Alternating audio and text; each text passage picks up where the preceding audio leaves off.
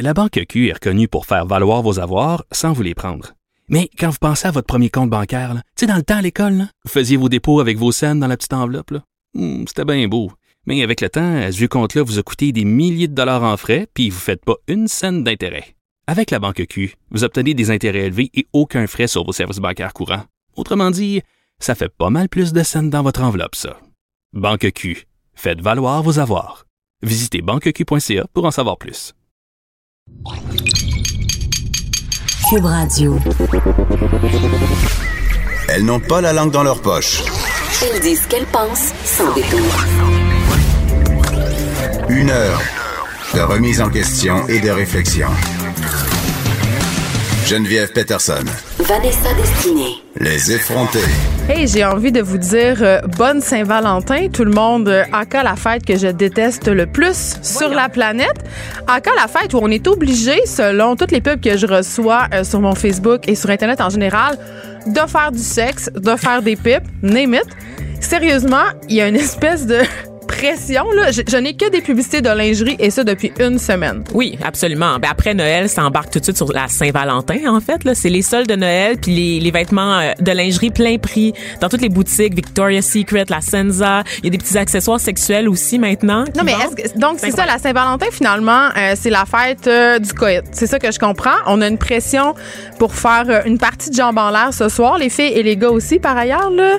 Sachez que même si vous n'avez pas envie, ben, vous allez avoir raté votre Saint-Valentin si vous faites pas euh, du sexe. En tout cas, c'est ça que tout le monde euh, semble prétendre sur mon fil Facebook publicitaire, ceci dit. Donc, ça sera culotte de chasteté pour toi ce soir? Non, euh, non, mais ça va être, je vais faire du sexe si ça me tente.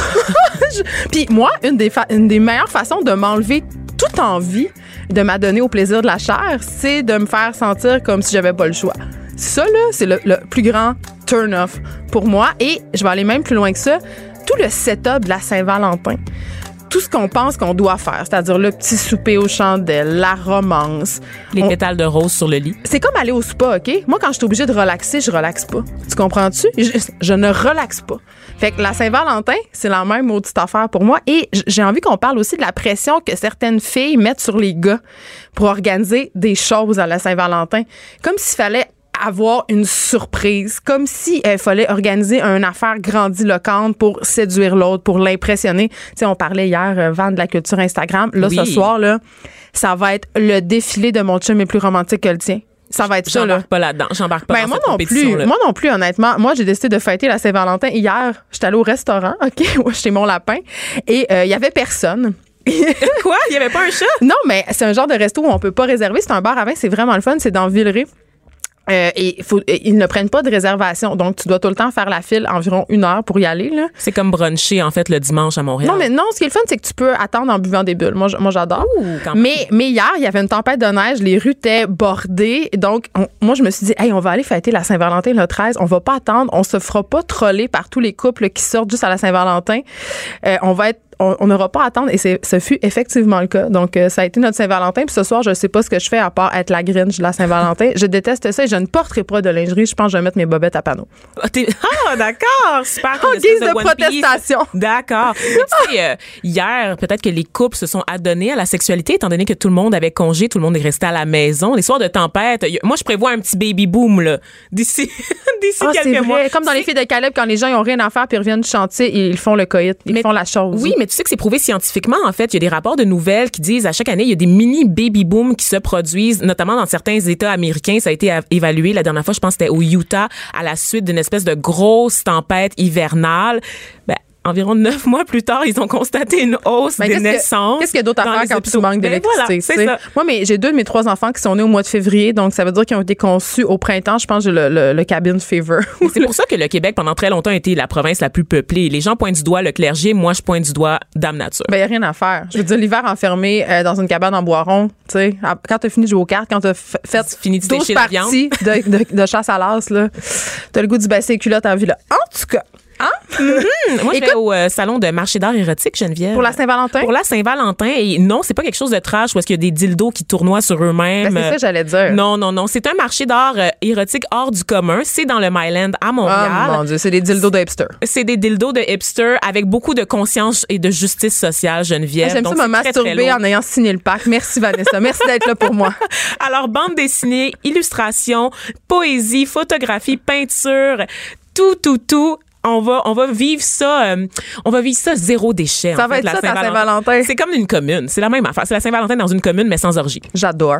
Écoute, un truc que j'adore moins, c'est ce matin. Écoute, le Québec est en deuil, Vanessa. Des, des générations entières ne pourront plus tabler sur la nostalgie Musique Plus euh, parce qu'on a appris euh, ce matin que euh, la célèbre chaîne allait fermer ses portes et plutôt tourner le piton à off cet été. Et là, j'avais envie qu'on se parle parce qu'on n'est pas de la même génération. Moi, j'ai 36 ans, toi, tu as 28, donc quasiment une décennie nous sépare. Donc, on n'a pas connu le, Le même, même. non, on n'a pas connu le même Musique Plus.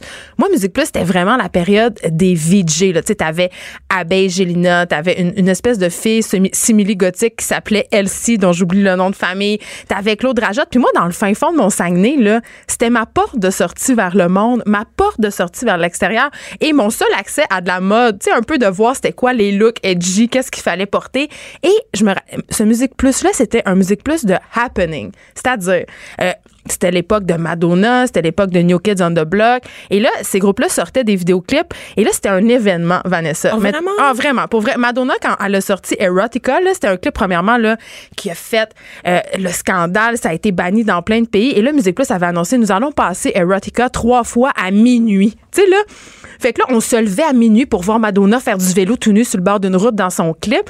Où je me rappelle encore une, autre fois où j'avais une gardienne qui était un peu edgy, vraiment très cool, Julie Gauthier. Salut Julie, tu nous écoutes? Elle, euh, elle, elle tripait comme moi sur New Kids. On partageait cette passion-là, même si on avait 4-5 ans de, de différence. Et il y avait un nouveau clip qui sortait et elle m'avait levé.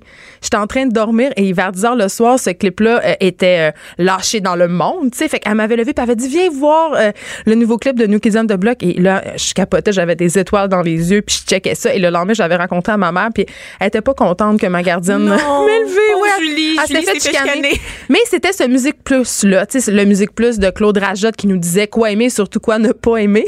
On adore Claude Rajotte. Si- S'il y a quelqu'un qui a été vraiment une Ben, figure emblématique, c'est Claude Rajotte. Parce que moi aussi, je l'ai connu. Tout le monde, les gens les plus edgy écoutaient le cimetière des CD, Ah, puis écoutaient Claude Rajotte. Hey, il garochait ça. Bâché sur les vedettes pop du moment. Donc, Britney Spears, Christina Aguilera. Tu sais, lui, il était vraiment anti-pop culture à l'époque. Tu sais, c'était vraiment plus de la musique alternative. Mais moi, j'ai connu un autre musique plus. Parce qu'évidemment, à mon âge, c'était très banal, les vidéoclips. là. Il y avait rien de C'est plus la mode du tout, là. il y avait pas les happenings que tu me décris, je pensais que ça existait pas. Je pensais que c'était juste quand Thriller est sorti, genre en 1985, cette affaire-là à, MTV. Là, ça Mais c'était la phénomène. fin. À, à mon époque, euh, j'avais 13-14 ans, ça a commencé à, à downsizer. Mais, mais effectivement, toi, t'as connu le Musique Plus des téléréalités avec Paris Hilton, Jessica, Simpson, Oh my God! Nick Lachey. Avec Nick Lachey. C'est ça. Donc, c'était vraiment le Musique Plus des téléréalités. Puis c'était le Musique Plus aussi de vous prenez les commandes. Donc, moi, j'ai grandi avec Isa Desjardins, Nabi aussi. On Donc, la trouvait-tu belle, Isa Desjardins? C'était notre reine. En tout me cas, un peu. Elle me gossait mais nous peu. gossait tout un peu. C'était Oui. ça un peu la façon. On était jaloux. Exact. J'aimais Shelly. Shelly était cool. Gonzo était cool. Reg la planche. J'étais pas très 1, 2, 3 punk. Mariem, j'ai mon premier contact avec Mariem, c'est via Musique Plus. J'étais comme, oh my God, cette fille-là est incroyable. Je veux est être encore elle. incroyable est par ailleurs. incroyable, mais maintenant, je travaille avec elle. Fait que je me dis, waouh, un Tout peu de dans justice dans ce bas monde. Mais surtout, Musique Plus, à mon époque, c'était le Musique Plus des événements. Donc, les Backstreet Boys qui viennent en studio puis qui, une armée de fans qui me font la rappelle. file Oui, pour le aller dans les locaux euh, sur Bleury et Sainte-Catherine. Donc, avoir une chance de rentrer dans la salle avec les VJ, les vedettes, ou encore de cogner sur les vitres avec des posters pour leur démontrer notre amour. Donc, ça, c'est le Musique Plus que j'ai connu. Le Musique Plus aussi de Plus sur commande où on pouvait appeler en direct à l'émission pour demander le clip qu'on voulait qu'il joue. Donc, c'était vraiment... Mais c'était était les déjà- balbutiements un peu de la culture participative des médias qu'on connaît maintenant grâce aux médias sociaux. Mais Musique Plus a été quand même un pionnier. Puis c'est une page d'histoire qui se tourne aujourd'hui pour vrai pour la culture du Québec. Puis on Ça est un peu en deuil. Ouais, mais en même temps, tu sais, on va être honnête là, on regarde plus personne regardait Musique Plus. Donc ce qu'on lisait ce matin, c'est que ils ont, ils ont fait des études, pour- des études de marché. Mm. euh, puis effectivement, le lien qu'on a avec cette chaîne-là, c'est un lien de nostalgie. Puis à un moment donné, c'était juste rendu de la télé-réalité. Ça a comme pris le dessus sur la programmation. Sur la Puis, oui, parce qu'en je- 2017, le CRTC euh, n'obligeait plus Musique Plus à passer des clips. Là, ça a été un peu le clou dans le cercueil, le dernier. Et tu sais, quand, quand j'ai su que j'avais vieilli, Geneviève, quand j'ai commencé à aimer la programmation de Musimax, qui était genre la chaîne parente de Musique Plus, avec vraiment des émissions sur la discographie Ah, moi, de certains. J'ai Ben toujours aimé ça, avec Sonia Benezra. Avec Sonia Benezra, Mike Gauthier aussi, tu sais, la discographie années 80, 90, on décortique tous les phénomènes, tendances de cette décennie-là. Ça m'a tellement fait mon éducation musicale au-delà de ce que moi j'écoutais en téléchargeant euh, illégalement de la musique sur LimeWire et Casa. Ah oui, ça prenait 18 ans. Adieu, Oups. Musique Plus. Adieu. On- nous nous t'avons beaucoup aimé.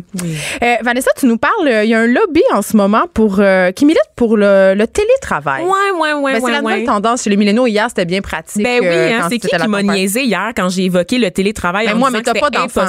Ben, avec des enfants, ça se peut pas. Et Là. pourtant, la conciliation travail-famille est un des arguments mis de l'avant Oui, lorsqu'on parle de télétravail. Parce que pour beaucoup de gens, devoir trouver une gardienne à la dernière minute quand la commission scolaire est ferme, quand tu es en banlieue ou peu importe, c'est très difficile. Donc, à un moment donné, la conciliation travail-famille, c'est l'argument Mais il faut s'enfermer dans une pièce puis barrer la, barrer la porte oui, à double tour. Mettez-les devant un film, mettez-les devant Netflix, puis allez Ah travailler. non, mais attends, je pense, les, les enfants, moi, mes enfants, mes enfants, là, ils sont comme ça, OK? Ils s'amusent vraiment par eux-mêmes. Ils ne disent rien, font rien, jusqu'à temps que je dise, là, il faut que maman travaille, il faut que maman téléphone un petit cinq minutes, ça serait le fun que vous me dérangiez pas. Là, tout d'un coup, Vanessa, tout d'un coup, ils veulent du lait, ils veulent manger, ils ont envie de pipi, ils veulent se laver, ils veulent aller dehors. C'est comme la loi de Murphy des enfants, c'est ça. Le truc, c'est de les ignorer. Tu les laisses chez toi, mais tu les ignores. Ils sont tellement contents de toute façon d'avoir congé qu'ils vont même pas t'accorder d'attention. Super nanny. J'ai hâte que tu viennes chez nous me donner des conseils d'éducation du haut de ta maternité. Non, non, merci. Non, merci. Bon, est-ce qu'on va réussir à- Comme Daniel Henkel, je passe. Mais je pense que c'est une bonne idée euh, que les employeurs donnent plus accès euh, à ce choix-là à leurs employés de Ben, faire du télétravail. En fait, ce qu'on déplore, c'est qu'on le donne pas assez accès à ça. Et il y a un lobby qui a été créé, un organisme, un organisme à but non lucratif qui s'appelle Télétravail Québec, qui est maintenant inscrit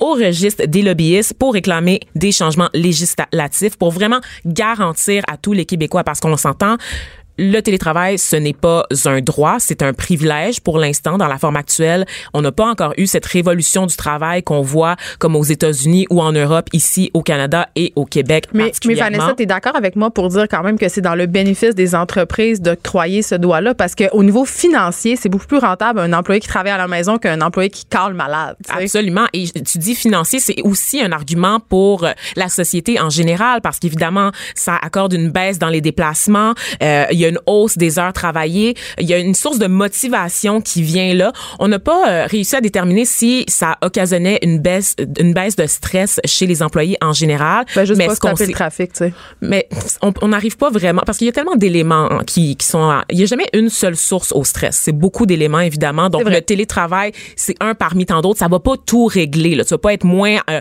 sur le citalopram parce que tu travailles de la maison. Là, par Puis je pense aussi que les employés sont peut-être pas aussi efficaces quand ils font du télétravail parce qu'ils font du lavage euh, puis du ménage en même temps. Donc euh, voilà. Écoute, un autre deuil qu'on va avoir à faire, Vanessa, c'est celui des insectes, OK? Pour vrai. Et ça, c'est grave. Ben, je pleurerai pas sur, sur- celui-là. Ben, tu devrais parce que euh, dans la revue Biological Conversation ou Conservation, pardon, on- il y a une étude qui a été publiée où on apprenait que la moitié des, des insectes, OK, vont disparaître, sont en déclin rapide, OK? Puis moi, je suis comme toi un peu, les insectes, je suis comme, oh, ça m'écœure un peu, ça me, tu sais, qu'ils disparaissent tous, ça me dérange pas vraiment, mais ça a l'air que non. Et là, on a avec nous au bout du fil Maxime Larrivée, qui est chef des collections entomologiques. OK, ça, c'est la passion des insectes et euh, de la recherche à l'Insectarium de Montréal. Et il va venir un peu nous démystifier tout ça de que c'est qui se passe avec nos chers insectes. Bonjour, Maxime. Bonjour. Écoute, euh, ça fait longtemps qu'on entend parler un peu du déclin des abeilles. Euh, c'est quelque chose qui fait la manchette assez régulièrement, mais dont les gens un peu se foutent allègrement. Explique-nous pourquoi c'est grave que les espèces d'insectes, en fait, euh, sont en train d'être carrément décimées. Là.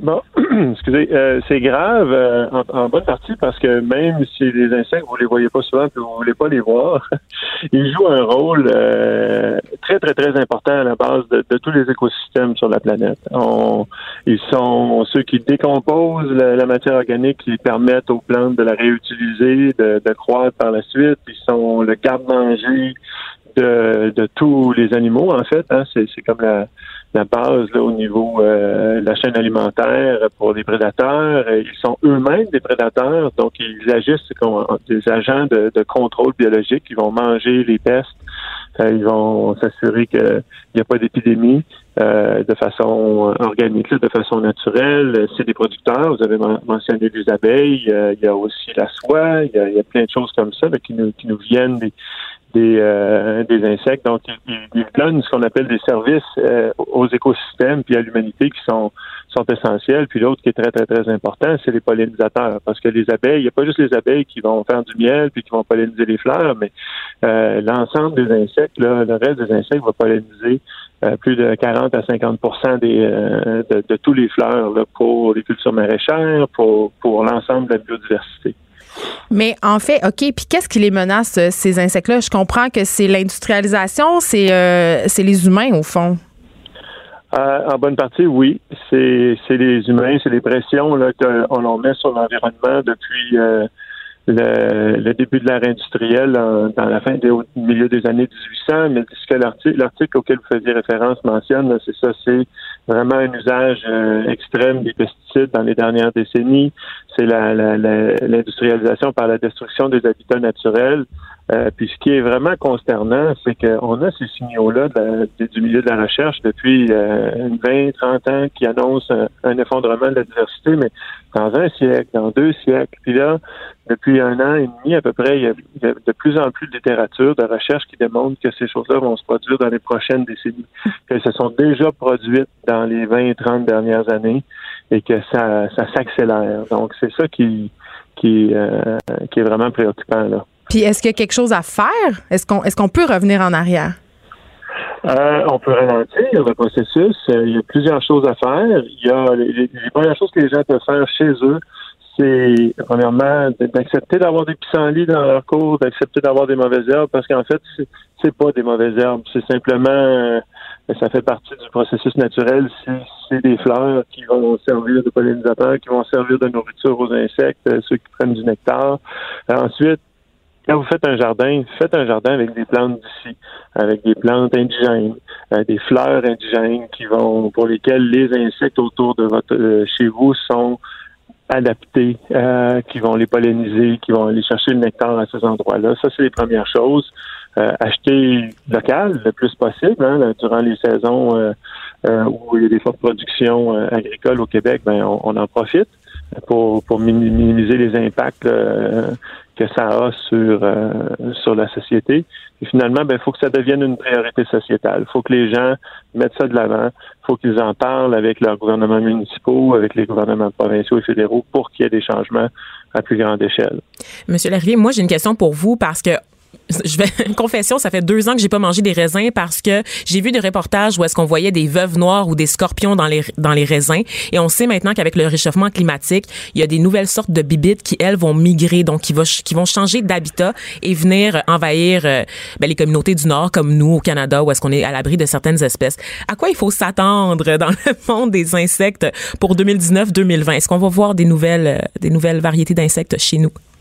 Euh, on en voit déjà. Euh, D'ailleurs, j'ai publié un article sur la présence de la veuve du Nord euh, au Québec, dans le sud du Québec. Je veux pas. Je veux pas. Dernier. Mais la bonne nouvelle, c'est que vous n'avez pas à vous inquiéter. Les, les veuves noires, leur réputation est surfaite par Hollywood, par les médias. Euh, les médias? ben, oui, parce que c'est ils sont pas dangereuses en fait. Il y, a, euh, y a une étude qui a été publiée il y a quelques années qui démontrait que sur 20 000 cas de morsures aux États-Unis, euh, d'espèces de veuves noires qu'on retrouve pas ici, qui ont un, venin un petit peu plus toxique, euh, qui, qui a, en aucun cas il y a eu une mortalité, puis dans seulement 1% des cas sur 20 000, il y a, on a, on a eu une incidence où il y a eu une fièvre, des complications un petit peu, mais rien là, proche d'une d'une mortalité. C'est quand même euh, c'est quand même pas le fun. Puis les scutigères là, il y en a plein maintenant là, les espèces de ah, mille pattes de maison là. Ils viennent du Mexique puis ils remontent ici. Non non non, il y en a toujours eu dans nos maisons, dans les endroits plus humides.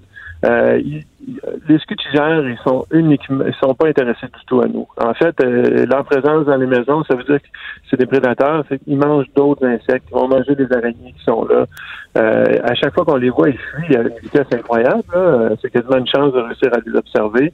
Il faut pas, faut pas s'en inquiéter. La dernière chose qu'il faut faire, c'est essayer tuer. C'est le seul moment où ils pourraient essayer de se défendre de nous mordre. Autrement, on n'est on pas des proies pour eux. C'est la même chose pour les araignées. Les araignées n'ont aucun intérêt à, mordre ou à attaquer un humain parce que les, araignées qui l'ont fait par le passé, ils sont ils sont pas reproduits. Donc ce comportement-là n'existe pas chez les araignées. C'est vraiment au moment où leur vie est menacée que là, elles vont euh, se défendre. Euh, souvent, c'est une morsure d'avertissement qu'il n'y a pas de venin. Mais autrement, si on les laisse vivre, là, euh, il n'y a, a, aucune inquiétude à avoir. Elles, jouent le rôle que je mentionnais plus tôt d'agent de, de contrôle biologique en mangeant d'autres insectes. Écoute, Maxime, j'ai des frissons d'horreur qui me parcourent la colonne vertébrale. Je vais laisser non, les scutigères non. en paix. On va les épargner. On va les épargner. Dans mon sol, merci. C'était fort intéressant. Je, je, me rappelle qu'il faut que je plante des fleurs bien de chez nous puis que je slack sur l'insecticide sur mon terrain puis que je vive bien avec mes pissenlits. C'est ça? Exactement. on vient en harmonie avec nos pissenlits, avec ce qu'on appellerait des mauvaises herbes qui ne le sont pas. Puis on, on plante des belles fleurs indigènes qu'on qu apprécie. Euh, à l'extérieur. Merci Maxime Larrivée, euh, qui est chef des collections entomologiques et à la recherche à l'Insectarium de Montréal. D'ailleurs, j'adore aller à l'Insectarium. Allez-y avec vos enfants pour un peu démystifier les bébites. Absolument, venez nous voir. Pas d'histoire de sacoche puis de rouge à lèvres. Du front, des idées, du crâne. Les effronter qui dit Saint-Valentin dit euh, sempiternel souper au restaurant. Euh, j'ai été serveuse dans une autre vie et j'ai officié à la Saint-Valentin à de nombreuses reprises. C'est toujours une soirée un peu particulière pour les restaurateurs et j'avais envie de recevoir un chef, un chef de restaurant que j'aime beaucoup. Maxime Morin est avec nous aujourd'hui. Maxime, allô? Bonjour. bonjour. Euh, T'es chef du restaurant Le Chien Fumant qui, qui est sur le plateau, on peut dire ça. Oui, exactement. Qui est toujours qui est toujours plein. on peut on peut jamais avoir de place, mais c'est parce que c'est excellent. Puis j'avais envie que qu'on se parle parce que euh, pour vous autres la Saint-Valentin, c'est une grosse soirée. Vous prévoyez ça d'avance, puis si je veux une table ce soir, on oublie ça. Mais en fait, je pense que Saint-Valentin, c'est une grosse soirée pour tous les restaurants. Nous, on va diviser ça en trois services aujourd'hui, donc 5, 7, 9 et à 5 heures du soir, il va y avoir déjà des gens? Ah, ça sera pas l'heure la plus occupée, mais ça va commencer quand même. Okay. Jusqu'à minuit. Mais est-ce qu'on se dit que les gens qui arrivent à 5 heures, c'est les gens un peu paniqués qui n'ont pas prévu de date? Parce que vous autres, vous envoyez de toutes les couleurs. Là. Ben, J'imagine qu'à 5 heures, c'est ceux qui vont venir euh, manger rapidement pour aller voir les téléromans après. Là. Arc. Mais non. c'est pas ça la Saint-Valentin là. On ne regarde pas des téléromans. Il fallait que tu dises pour aller à un spectacle, au cinéma ou aller profiter des plaisirs de la chair dans leur foyer. Ah ouais, ça va être plus euh, la crowd de 7 heures, ça, pas celle de 5 heures. Celle ah, de 5 heures, c'est celle qui se connaît depuis longtemps. Là. OK, bon. Venons-en aux faits. Parlons-nous de ces crowds différentes qui se pointent au restaurant à la Saint-Valentin parce que c'est pas la même clientèle que d'habitude. Et moi, quand j'étais serveuse, euh, tu sais, quand t'es serveur, t'as une vue d'ensemble sur la clientèle. Quand on mange à notre table, nous, en tant que clients, tu sais, on mange puis on regarde pas trop la faune autour de nous. Mais il y a différents types de clients et différents types de couples. C'est quoi les genres de couples que tu vois à Saint-Valentin? Bien évidemment, c'est ça. On a les couples, euh, les couples qui sont euh, ensemble depuis longtemps, qui n'ont plus grand-chose à se dire. Fait qu'est-ce qu'ils font ceux-là? Ils regardent-tu leur téléphone? Mm, ben, pas nécessairement. Ça dépend parce que souvent, ces couples-là sont, sont, plus âgés, fait qu'ils sont pas euh, vraiment portés sur le téléphone. OK, fait que c'est plate longtemps, là. Ben, il y en a pour qui, j'imagine que c'est une longue soirée. Il y a toujours une chicane aussi. C'est sûr qu'il y a toujours une chicane la soirée de la Saint-Valentin. Attends, Maxime. Moi, mon anecdote la plus croustillante à cet effet, quand je travaillais dans un restaurant de la rue Saint-Denis, y a une fille qui a vidé son potage à la tête à son chum. Live. Dans le restaurant. Pour vrai, elle, après ça, elle, a pris, elle est partie, elle a laissé sa sacoche, son linge. Je sais pas qu'est-ce qu'il venait de dire. Je pense qu'il venait d'y annoncer des affaires vraiment pas le fun, genre, je t'ai trompé, tu as la syphilis. Quelque chose. Elle a vidé le potage qui sa tête. Il a, il a, fallu apporter les premiers soins au gars, appeler l'ambulance parce ah, que c'était brûlant. Potage chaud, là. Très, très chaud. Ah. Ouais, il, il a pas passé euh, une belle soirée. Non, j'ai pas eu à vivre ça encore. Mais il y a des chicanes. Ah, c'est sûr. Puis vous en rendez toujours... compte quand on chicane au restaurant? Ah ouais, c'est les, chicanes de la Saint-Valentin, c'est, c'est pas les. Euh, c'est ceux qu'on, qu'on, qu'on voit le plus. OK, mais OK, mais envoie, dis-nous des affaires. Ben, tu sais, pour, pour, les, pour la Saint-Valentin, c'est pas des trucs qui, euh, qui sont vraiment marquants parce qu'il y en a à tous les soirs, là, surtout en étant fermé à fermé à 2 h du matin, on en voit là, plusieurs sortes. Là. Parce que plus les gens boivent, plus il y a des chicanes? Ben, d'après mon observation, plus les gens boivent, plus les, les la gens se laissent aller. Ouais. OK. Vers minuit, là, ça, c'est, un autre genre de crowd. Ça va être le, ceux qui ont travaillé pour la Saint-Valentin qui vont venir manger au restaurant parce qu'eux autres aussi vont avoir vécu la même soirée toute la, toute la journée. Ils viennent, tu veux dire, il y a des couples qui viennent manger à minuit? Ben, en fait, à vers minuit, c'est pas des, c'est plus des couples, c'est des, des employés d'autres restaurants. Ah, mais Qu'eux autres finissent leur. euh, eux autres, Ouais. ah, mais les autres, ils viennent te raconter qu'est-ce qu'ils ont vécu à leur soirée de Saint-Valentin. Donc, t'as les couples qui se regardent pas. T'as les couples qui se chicanent. Est-ce qu'il y en a qui veulent se manger à face? Vous êtes Oh. obligé d'avertir des fois de. de-. Mais on peut pas vraiment les avertir. De toute façon, ils ont deux heures pour manger parce que la plage horaire, tout le monde est averti qu'ils ont une heure de départ puis une heure d'entrée. Ah, mais ça, c'est pas un peu turn-off. Ouais, mais c'est la Saint-Valentin. hein. Ça se fête à tous les jours. La Saint-Valentin, t'es pas obligé de le faire le 14 comme tout le monde. J'aime ça, veux- comment tu penses? Moi, je allée hier. C'est ça. Si tu veux rentrer dans le moule, ben, rentre dans le moule comme toutes les autres, là. Mais, OK. Puis, fait que là, vous allez avoir combien. C'est quoi, mettons, la différence avec les autres? Est-ce que c'est comme un peu votre Noël? Parce que j'imagine que euh, vous, vous êtes quand même un restaurant qui roulait pas mal, mais il faut prévoir davantage. Est-ce que le menu est changé? C'est- Tu sais, c'est quoi un menu de Saint-Valentin? Est-ce que les gens, ils veulent des affaires aphrodisiaques? Parce que là, je voyais que vous alliez offrir un gâteau chocomousse à tout le monde. Dans offrir, est-ce qu'on a gratuit ou c'est juste qu'il va y avoir ça sur le menu? J'aimerais qu'on soit clair, là. Ça, en fait, je pense que ça fait plus partie de l'offre qu'on Oui, a c'est à ça. vendre, non vous allez qu'on pas l'offrir. OK.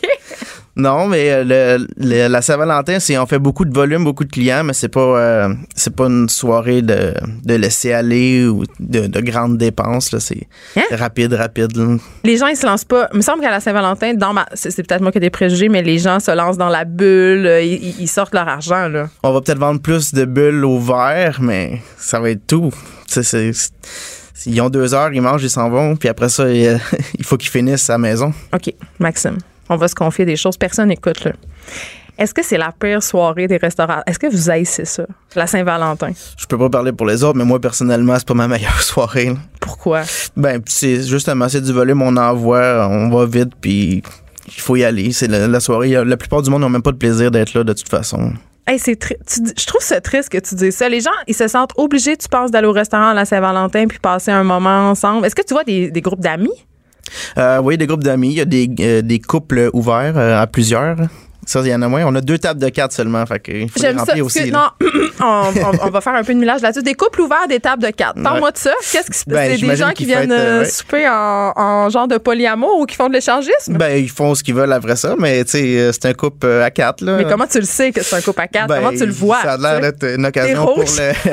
ça a l'air d'être une occasion pour. euh, pour euh, Les petites mains laisser aller en dessous de la table? Ouais, ben, le restaurant est pas vraiment grand. Fait que nous, de la cuisine, on voit tout le monde.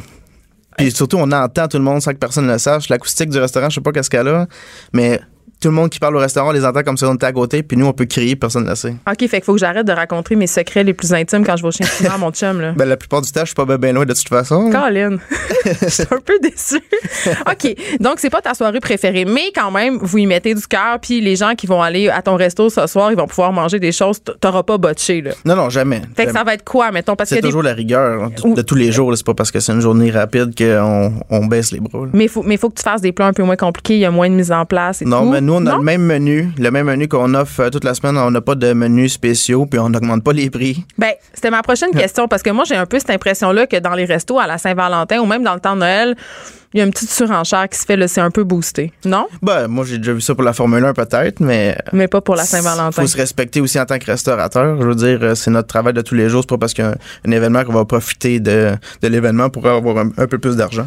Maxime, tu as travaillé dans beaucoup de restaurants euh, très high à Montréal. Tu as travaillé au Joe Beef, au Liverpool House, euh, entre autres. Ça fait 10 ans que tu es au chien fumant. Parle-moi un peu, c'est quoi ta cuisine? Qu'est-ce qu'on peut manger quand on va au chien fumant? C'est quoi la table? Mais le chien fumant pour la cuisine, c'est c'est super dur, c'est super compliqué à décrire. Moi, je vois ça comme euh, c'est une cuisine qui euh, qui est qui, chan- qui est changeante toutes les semaines, qui est influencée un peu par euh, par où je vais. Je voyage quand même beaucoup ces dernières années, fait qu'on peut voir les influences sur les sur le menu. Mais j'essaie de décrire ça. C'est pas une cuisine du monde, c'est une cuisine qui qui ressemble à Montréal. Montréal étant cosmopolite puis étant accessible selon toutes les différentes années puis les différentes cuisines, je me permets de refaire la même chose en restaurant puis app- appeler ça un peu une cuisine comme qui reflète Montréal. Avec une cuisine qui est métissée au fond. Et là, la semaine passée, tu m'as fait manger quelque chose d'assez incroyable, puis j'ai un peu ri de toi, OK? Parce que t'es. je raconte tout. t'es venu, t'es venu nous dire, hey, j'ai des tomates vraiment whack, euh, des tomates qui ont poussé à- au Mexique à Ouais. 2000 pieds d'altitude. Puis là, j'ai un peu ri en disant, hey, come on, là, on est-tu à Distasio, là? Tu sais, des tomates qui ont poussé à 2000 pieds d'altitude, que c'est, ça va changer dans mon assiette. Et c'était extraordinaire. Pour vrai, il y avait un goût. J'avais jamais goûté une tomate qui goûtait. euh, les tomates ici sont bonnes euh, Ouais. en, en saison, mais c'est un goût très particulier. Parle-moi un peu de l'histoire de ces tomates-là. Quand même euh, rocambolesque, cette affaire-là. En fait, moi, j'ai eu la même réaction que toi. J'ai rencontré le- la personne qui a créé le- la race de tomates puis qui, qui, la, qui la met en marché. Était, était assis au bord, elle me raconte l'histoire, puis là, même chose. là, je dis, OK, des tomates, là, c'est... C'est des tomates, là, calme-toi. Fait que là, ça reste comme ça. Il dit, OK, je vais t'en envoyer une caisse. Il dit, OK. Là, ça fait comme quatre mois. À un moment donné, je reçois une caisse euh, FedEx. C'est qu'est-ce que je reçois par FedEx? J'ai rien commandé. C'est une caisse de tomates. Je dis, bon, le packaging est super laid. Ça ressemble à des. Ils sont emballés individuellement. Ça ressemble à des trucs d'épicerie. Je dis, bon, j'ai rien à perdre. Je l'ouvre, puis là, la découverte qu'il a fallu que. Il a fallu que j'en goûte. Ouais. Mais c'est des tomates quand même cultivées à 2000 pieds d'altitude. ouais, qu'est-ce, que ça change de l'altitude, tu le sais-tu? L'altitude, ça permet la concentration, ce que, de ce que j'ai compris dans le, dans le sol qui est différent pour. euh, c'est pas la seule place au Mexique qui font ça. Il y a aussi comme en- au Colorado qui, qui élève des, des trucs euh, en altitude. Ça, ça permet la concentration pour le sucre. Ah, c'est pour ça que ce fameux goût sucré. OK, je savais pas. C'est super. Euh, Il y a des vraiment classiques au chien fumant que les gens peuvent goûter s'ils vont manger là ce soir. Puis en général, la côte de bœuf euh, pour deux, célèbre. Côte de bœuf, côte de veau, on a le, le papa puis le bébé. Arc! Mais c'est très. Là, moi, la côte de veau avec les petites pâtes sur le dessus, euh, c'est mon grand euh, best. Et là, sujet intéressant, pour ceux qui veulent éviter à soir, de toute façon, euh, il n'y a plus de place ce soir. Si vous voulez y aller, vous oubliez ça. Euh, vous servez des brunchs, Mais on pense mettre euh, des sièges à l'encan. Il y a moyen peut-être euh, des sièges à l'encan? Ouais, Euh, ça, ça va battre un couple contre l'autre. euh, Ah, ça m'intéresse. ouais. Ça m'intéresse. Euh, vous offrez aussi des brunchs, puis c'est drôle parce que vous avez des œufs d'autruche. Et ça, euh, pour ceux qui ne savent pas, là, un œuf d'autruche, c'est environ gros comme un melon d'eau et ça prend comme un marteau puis un pic pour casser ça. Là. C'est un long processus. J'ai une technique avec une, une drill, après ça une scie, parce que j'essaie de pas casser les coquilles pour les garder tant qu'à les avoir. Puis je fais venir ça de cette merde sur le lac. Mais en fait, je fais pas venir. Il faut que j'aille chercher moi-même. Ils livrent pas.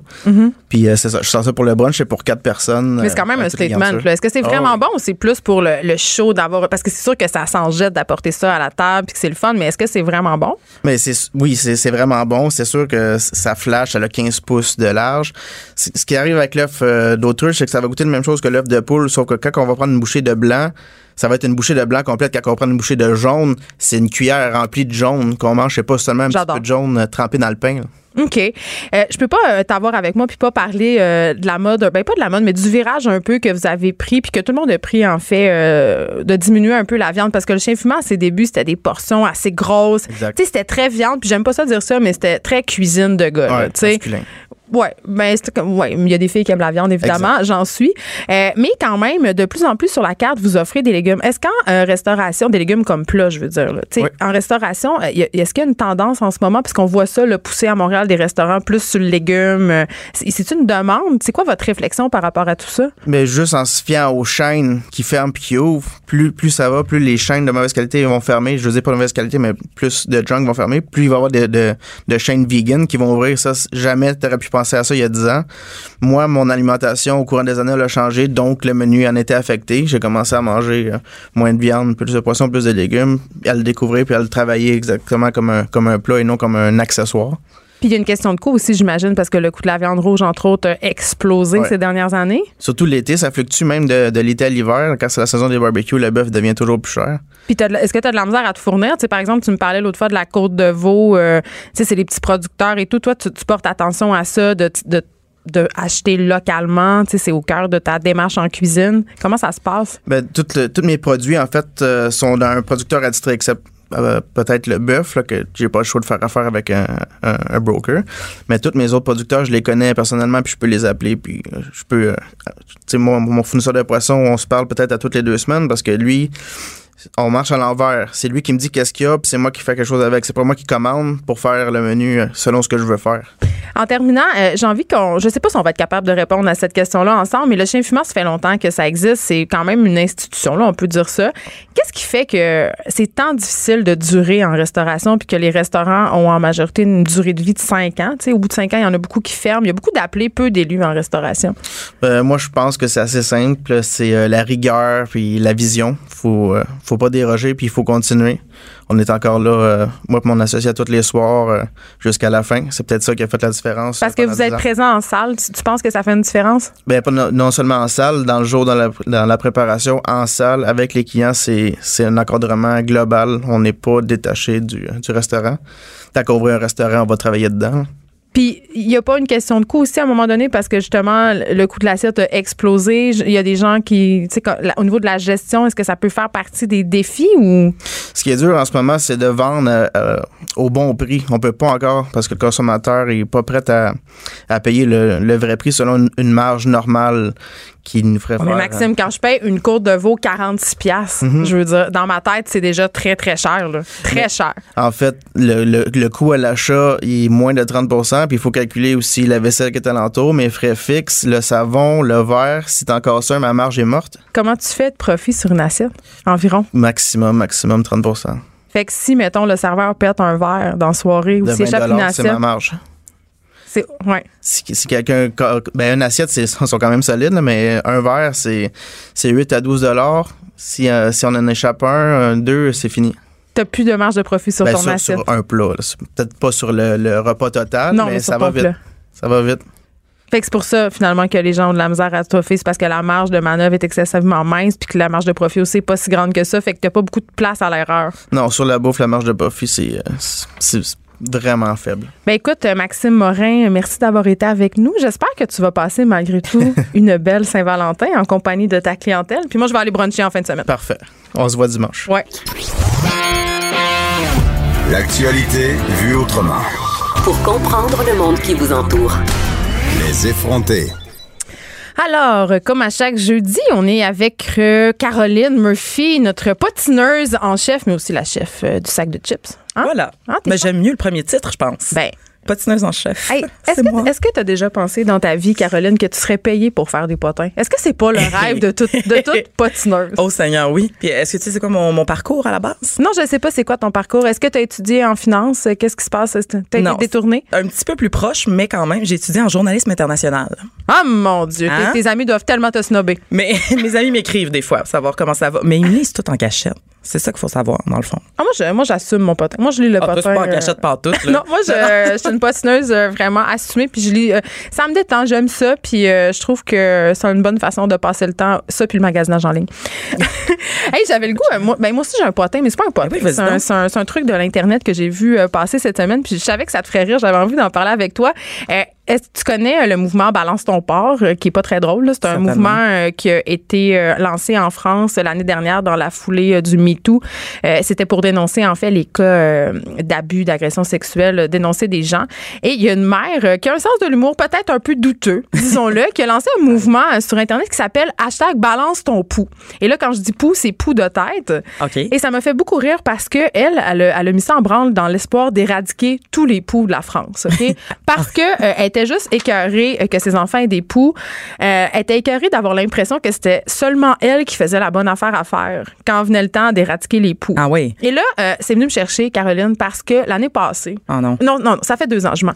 On a eu un épisode de poux chez nous, là, Oh non. interminable. OK? J'ai trois enfants. Ouais. Et là, euh, évidemment, euh, Luan Murphy oblige. Oh! Bonjour. Tu découvres toujours les poux à 11h24 le soir. OK? Ah, quand, ouais, moi, je me rappelle encore mon visage d'effroi quand j'ai ouvert ma petite lampe de nuit, puis Sophie était couchée dans mon lit, puis j'ai vu une petite bébite se promener sur sa tête. Ah. OK? Puis j'avais bu trois dry martini ce soir-là. OK? Et là, je vois, je vois le. Non, mais c'est important dans l'histoire. Mhm. Je vois le, le fameux pou sur sa tête, et là, je fais non, non, c'est pas vrai qu'elle passe la nuit avec des poux, là. Non, non, j'ai fait le shampoing anti-poux maintenant. Tu gérais ça, C'est maintenant. OK. Mais là, je n'avais pas.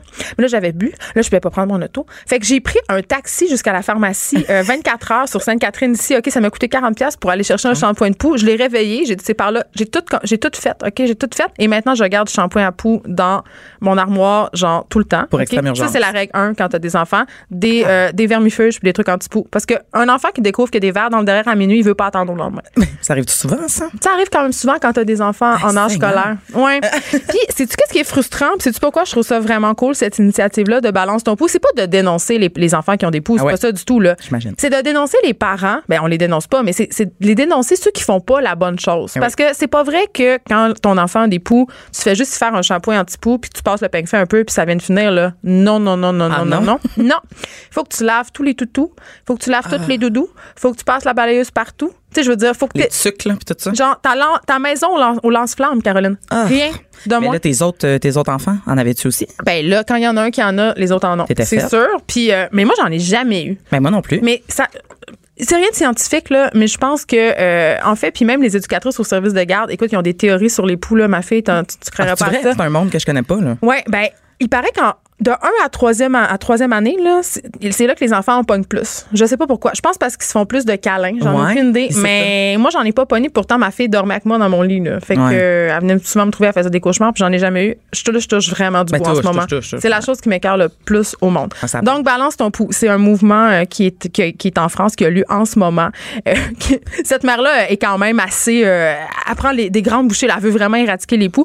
Puis je, je rêverais de voir un mouvement ici aussi, du moins une campagne un peu de santé publique pour un peu sensibiliser les gens, dire qu'est-ce qu'il faut faire. Puis aussi, euh, fait à noter, euh, je pense que la Régie de l'assurance maladie du Québec devrait rembourser les traitements anti-poux parce que dans les milieux moins privilégiés, il y a des gens qui font pas les traitements puis qui passent seulement le peigne fin parce que euh, venir à bout des poux pour une famille, ça peut coûter 50, 60, 70 dollars. Ouais, même. ce qui est non, ce qui est quand même euh, important dans un budget euh, qui est restreint. Donc voilà, c'était ma Ben, c'était mon potin intéressant. pou internet pour toi, livré pour toi, Caroline. Ça me fait penser, je, je- c'est peut-être pas la même chose, mais moi, j'ai eu un, un voisin d'en haut qui avait des punaises de lit. Tu sais, ce grand plaisir. Ah non, de, non, de- tu de peux pas, bébé. ça me gratte, arrête. Ah, je peux, on peut pas parler de ça ce matin? Mais on peut, mais c'est c'est vraiment c'est un challenge Non, mais pour moi. Là. mais c'est juste pour dire que ça, ça me fait penser à ça parce que c'est même si t'as beau faire toi tout ce qui est parfait, tout ce qu'il faut faire, si la personne en haut ou à côté ou whatever prend pas- pas soin de sa maison, ça va revenir. Là. Caroline, ça se promène dans les murs, ça, ça rampe jusque chez vous pour t'envahir le genre Ah, la sais, nuit. Je sais. Là, tu y penses, c'est comme il y, a un- il y a un terme là, scientifique pour ça là, quand on Dé- parle d'une le terme dégueulasse. Ouais, c'est ça. C'est, euh, c'est du dégoût. C'est ça que je cherchais moi aussi. Merci. Je pense que si jamais j'avais des punaises de lit, je serais un choc anaphylactique puis je mourrais. Ouais, non. Mais moi, j'en, avais pas vu chez nous, mais juste de savoir qu'il y en avait dans le bloc, j'ai capoté. Ah, moi, Des j'aurais tout quitté. Des mois. Ah, t'aurais quitté l'appartement. J'aurais fait un grand feu de joie dans la rue avec tous mes biens. Mais pour vrai, je pense que ça serait plus efficace si Montréal faisait ça des fois. bon, alors, potin. Là, Ben- change les idées un peu, ça me pique. Ben, on vrai, va là. aller dans, dans le fun parce que là, c'est la Saint-Valentin. Hein? Oui. Je sais pas du bon Saint-Valentin. Bravo. Je sais pas si vous en avez parlé longuement, là, la fête de l'amour. Ouais, moyen long, là. moyen long, vous êtes plus allé ses poux, ben c'est correct. Ben moi je, je, je me suis mise au défi moi-même d'essayer de, de rester dans le potin amoureux, OK? Oh, pour aujourd'hui parce que bon, voilà, j'ai pas, pas pas besoin de plus d'explications que ça. Au début par contre, euh, c'est rough un peu, c'est Justin Bieber. OK, il s'est marié en septembre dernier et euh, il est déjà en thérapie. Et sa blonde, ou sa femme, devrais-je dire, elle est Sa future. Ah non, il est déjà ben, en marié, fait, là. ils ont- ouais, mais là, c'est ça, c'est compliqué. Ils se, sont pas- ils se sont mariés dans leur église, là, en septembre dernier, mais le gros party, la cérémonie, c'est pas fait encore. Fait qu'ils sont comme entre deux. Mais ils sont mariés devant Dieu, Ils comprends? pas juré qu'ils qu'ils baiseraient plus aussi, ces deux-là. Là? Absolument. J'y crois pas. Ben, J'y crois juste pas. Vraiment? Mais premièrement, qu'est-ce que baiser? terrible. Tu sais, c'est juste euh, rentrer le kiki dans le néné. euh, Il y a toutes sortes d'autres affaires qu'on peut faire. Ben, là. clair sont au courant? C'est clair que c'est ça dans leur cas. C'est clair que c'est ça qu'ils font. là. Ben là, ça, c'est mon grand jugement, mais c'est sûr. C'est avec toi là-dedans? Ben tout ça pour dire que ça fait quand même même pas six mois, puis ils sont en thérapie, mais ils disent qu'ils font vraiment, vraiment euh, attention, puis qu'ils utilisent maintenant le moi, je pour s'exprimer. Hey, c'est tellement lourd. Puis ils Moi, je trouve ça lourd en crise. Donc voilà, ça c'était pour notre Justin Bieber, mais tu sais, il travaille, là, il travaille sur lui-même. euh, tu sais, il a Mais je suis contente un de bon savoir 23 ça. ans. C'est- c'est Il doit vraiment- avoir vraiment beaucoup de problèmes. Non, c'est ça. Ouais. Alors voilà, on a réglé son cas. Euh, ensuite, t'as sûrement vu ça, notre Brad Pitt qui s'est pointé aux 50 ans de son ex, Jennifer Aniston. Hey, pour une fois, non, j'ai pas vu. T'as pas vu? Raconte-moi tout. con. Ben écoute, je t'ai pas mal tout dit dans le titre. La toile s'est enflammée. OK, on passe à une autre nouvelle. Non, mais Jennifer Aniston fêtait ses 50 ans quand même. elle ne fait pas son âge. Ben, je pense qu'elle a un petit peu d'aide. le. Botox fait son âge. Ben, c'est correct. Bon, Moi, je sais rien contre ça, le Why not? Voyons donc. Elle a Why not coconut? Super bien. Elle a l'air très bien. Fait qu'elle faisait un immense party avec DJ ainsi que tout le gratin euh, hollywoodien. Euh, Il y y avait euh, Demi Moore et il y avait. Ah oui, le gratin hollywoodien. ben, Les has tu veux dire. Moi, j'ai arrêté en Demi Moore. 92 mon gratin hollywoodien, tu comprends? Mais. Et c'est la seule que je vais vous nommer. Mais, euh, mais, euh, mais Brad Pitt est allé, puis tout le monde était comme, enfin, tu sais, la réconciliation des ex après toutes ces années. Puis là, est-ce que tous les magazines à potins des États-Unis ont titré Est- Brad et, euh, Brad et Jennifer again? Ben exactement. Ah. La, la, la- la- comment ça s'appelait l'autre? Charlie's Theron? Ouais, la, Sud-Africaine? C'est déjà l'histoire du passé. De Ben, en tout cas, pour cette semaine, Je- Jennifer a tout, tout pris le, le plancher. là. toute façon, elle a un teint soleil. Ça, c'est vrai. Elle a Ah. peut-être pas besoin d'autre chose. Mais Aménard, j'ai jamais trouvé si belle. Aménard, puis j'ai- Friends, Friends, j'aille bien ça. Ouais, mais En tout cas, je suis vraiment contente d'en avoir profité pour parler de ma haine de Friends. Hey, moi, j'aime tellement Friends. Ben, c'est tellement pas bon. Voyons, c'est tellement overrated. Ouais, mais quand je dis Tu que dois aimer Six Feet euh, Under. Ah, ça, j'ai, non, je suis pas capable. Ok, bon, Non, non, correct. ça me fait peur. C'est bon. Ouais, je suis de même. Euh, ensuite de ça, là, on tombe dans le, le, deep. le triste. Ah, Euh, ben, Marie-Pierre Morin et Brandon Prost, attention. Obligés de passer la Saint-Valentin séparés cette année, Geneviève. Tu me niaises. Non. OK? Et là, c'est pas facile. C'est parce que euh, Marie-Pierre Morin est à la première euh, de son film de Denis Arcand euh, à Paris, alors que Brandon Press est ici. Mais qu'est-ce qu'ils vont faire? Ben c'est ça, je sais pas. C'est pour ça que j'ai pris une voix euh, plus creuse là, pour ce moment-là. Mais c'est, euh, euh, elle rigolait. En fait, elle disait qu'elle allait passer à Saint-Valentin avec Jessica, c'est sa maquilleuse à Paris. Mais qu'est-ce qu'ils vont faire? Ah ben ça, Est-ce que Marie-Pierre, elle a déjà entendu parler de FaceTime? ah Seigneur, probablement. Brandon Press a quand même joué au hockey là. C'est euh, ça. Ils ont dû faire du sexe à distance. On va pas se mentir, là. Ben là, je leur souhaite.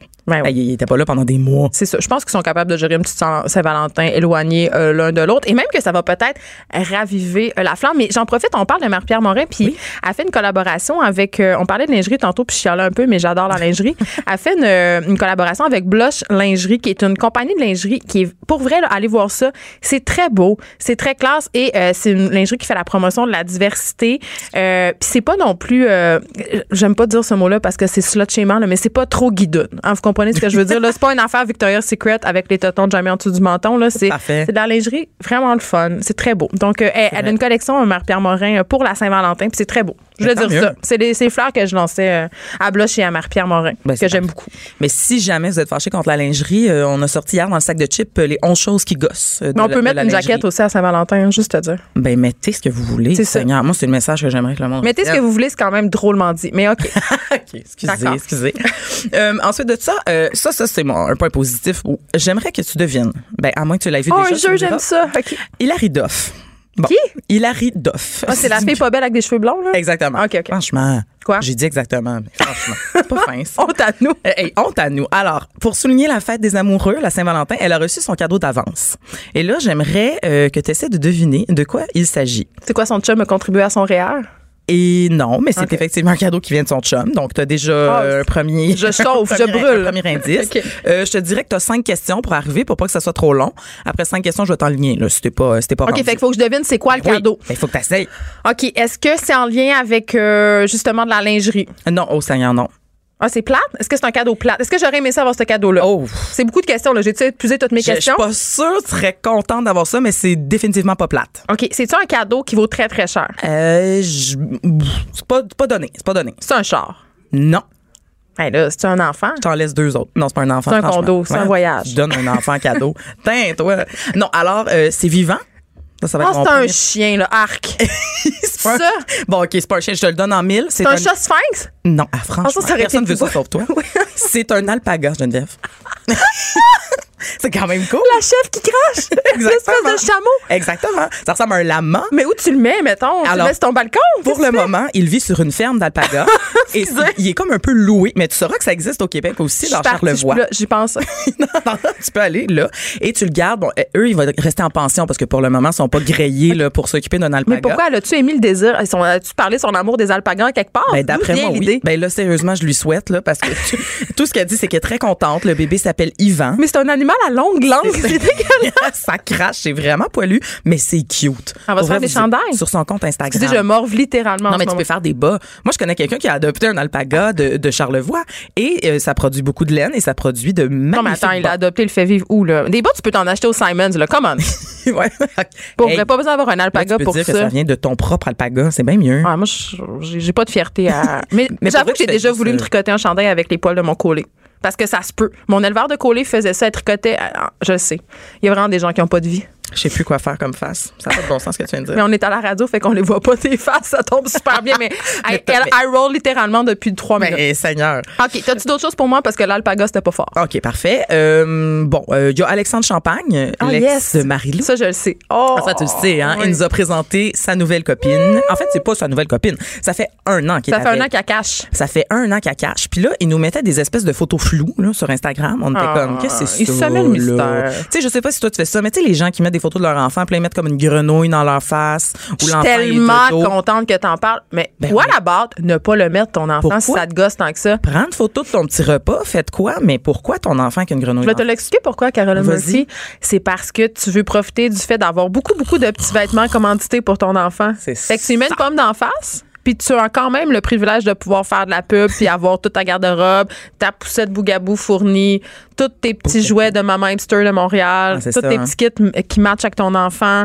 Fait que, tu sais, c'est ça la raison. C'est c'est vraiment ça. C'est plate. C'est fatigant. Ben, on avait une discussion sur euh, les enfants qui euh, réclament à leurs parents d'arrêter d'être sur les médias sociaux. là. Oui, certainement. Ben, c'est quand même un débat intéressant, cela dit. Ben, cela dit, oui, mais je veux dire, si tu veux pas mettre ton. L'enfant avec la pomme d'en face, mets-le pas. Mets-le Ouais. juste pas. Non, Moi, ça. me gosse. Revenons à la base. C'est ça. Exactement. Puis l'espèce de cultivons le mystère, puis on va mettre un petit.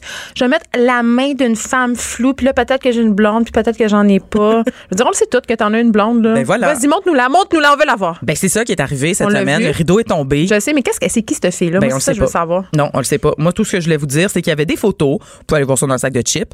On voit son visage, enfin, de face. Il y a des yeux, il y a une bouche, tout est là. Puis on voit aussi qu'ils consomment du Perrier puis du chocolat.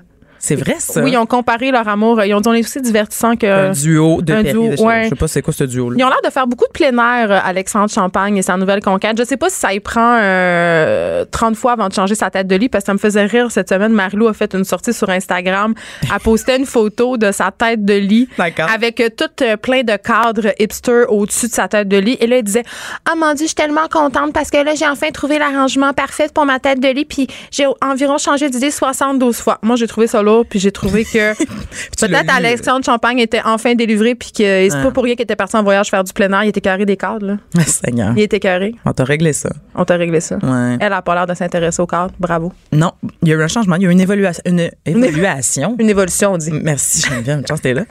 Euh, Est-ce que ben là j'aimerais terminer avec une bromance. Oh, j'adore. Alors il y a une nouvelle bromance dans l'air euh, qui est pour le moins surprenante. C'est entre Richard Martineau puis Benoît Dutrisac, c'est ça? Celle-là, elle perdure. là. Ah. Celle-là, celle-là, euh, elle a connu des hauts et des bas, mais elle existe tout le Là, temps. sont dans un haut, là. Là, ils sont clairement. dans un haut.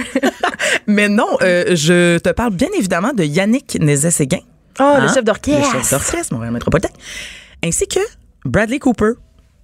C'est étonnant. Je dis- Bon, Tu me suis pas? non, je suis jaloux. Non, non. Ah, je- en ce ah, moment, je suis morte ça. de jalousie, là. Je, Je sais. je parle pas puis je te fusille du regard. Comment tu peux briser mon cœur? Ben là, de Bradley, là. Tout le monde sait que je vais épouser Bradley. Ah, ok, je comprends. T'as capoté sur le. Je suis érotomane sur Bradley. Il m'aime, puis on va convoler juste note. Il m'a tout promis. Tu sais, quand il parle français, Je vais aller m'asseoir dans sa chambre, comme la femme de Kevin. c'est là que je suis. franchement, Geneviève. Non, mais je suis pas menaçante, j'ai une voix douce. Oui, c'est ça. Tu veux pas faire peur avec ton amour. C'est ça qui arrive. Alors, euh, non, mais en fait, c'est que euh, Bradley va jouer dans un film sur euh, la vie du compositeur Bernstein. Alors, il est allé passer du temps avec Bradley, avec, euh, pardon, avec Yannick Nézet-Séguin. Yann. Pour, ben, Yann, voilà. Yann Nézet-Séguin, comme on l'appelle. Pour, euh, voilà, prendre ses habitudes, prendre son, son look. Et là, ils ont passé un mois ensemble. C'est Ben ça va amis. faire, ça Ben va non. faire, non. Romance. Voilà. Tu as brisé mon cœur, Caroline Murphy. C'est toujours un, un plaisir de t'avoir avec nous. On peut lire tous ces beaux potins sur le site du sac de chips. N'ayez pas honte, les amis. Allez-y. D'aimer le potin. Ça fait, ça, ça, ça fait sécréter de la sérotonine. Exactement. Ça nous détend. Puis on nous, aime euh, ça. On, est on les a, les statistiques. On le sait que vous les lisez. Fait que, Hey, pour vrai, on va se le dire. on là, va si se les dire. textes les plus lus. Là. assumez-le. Les potins plus grands que le pacte, plus grands que les le conflit israélo-palestinien. C'est triste, mais c'est ça quand même. Qu'est-ce que tu veux faire?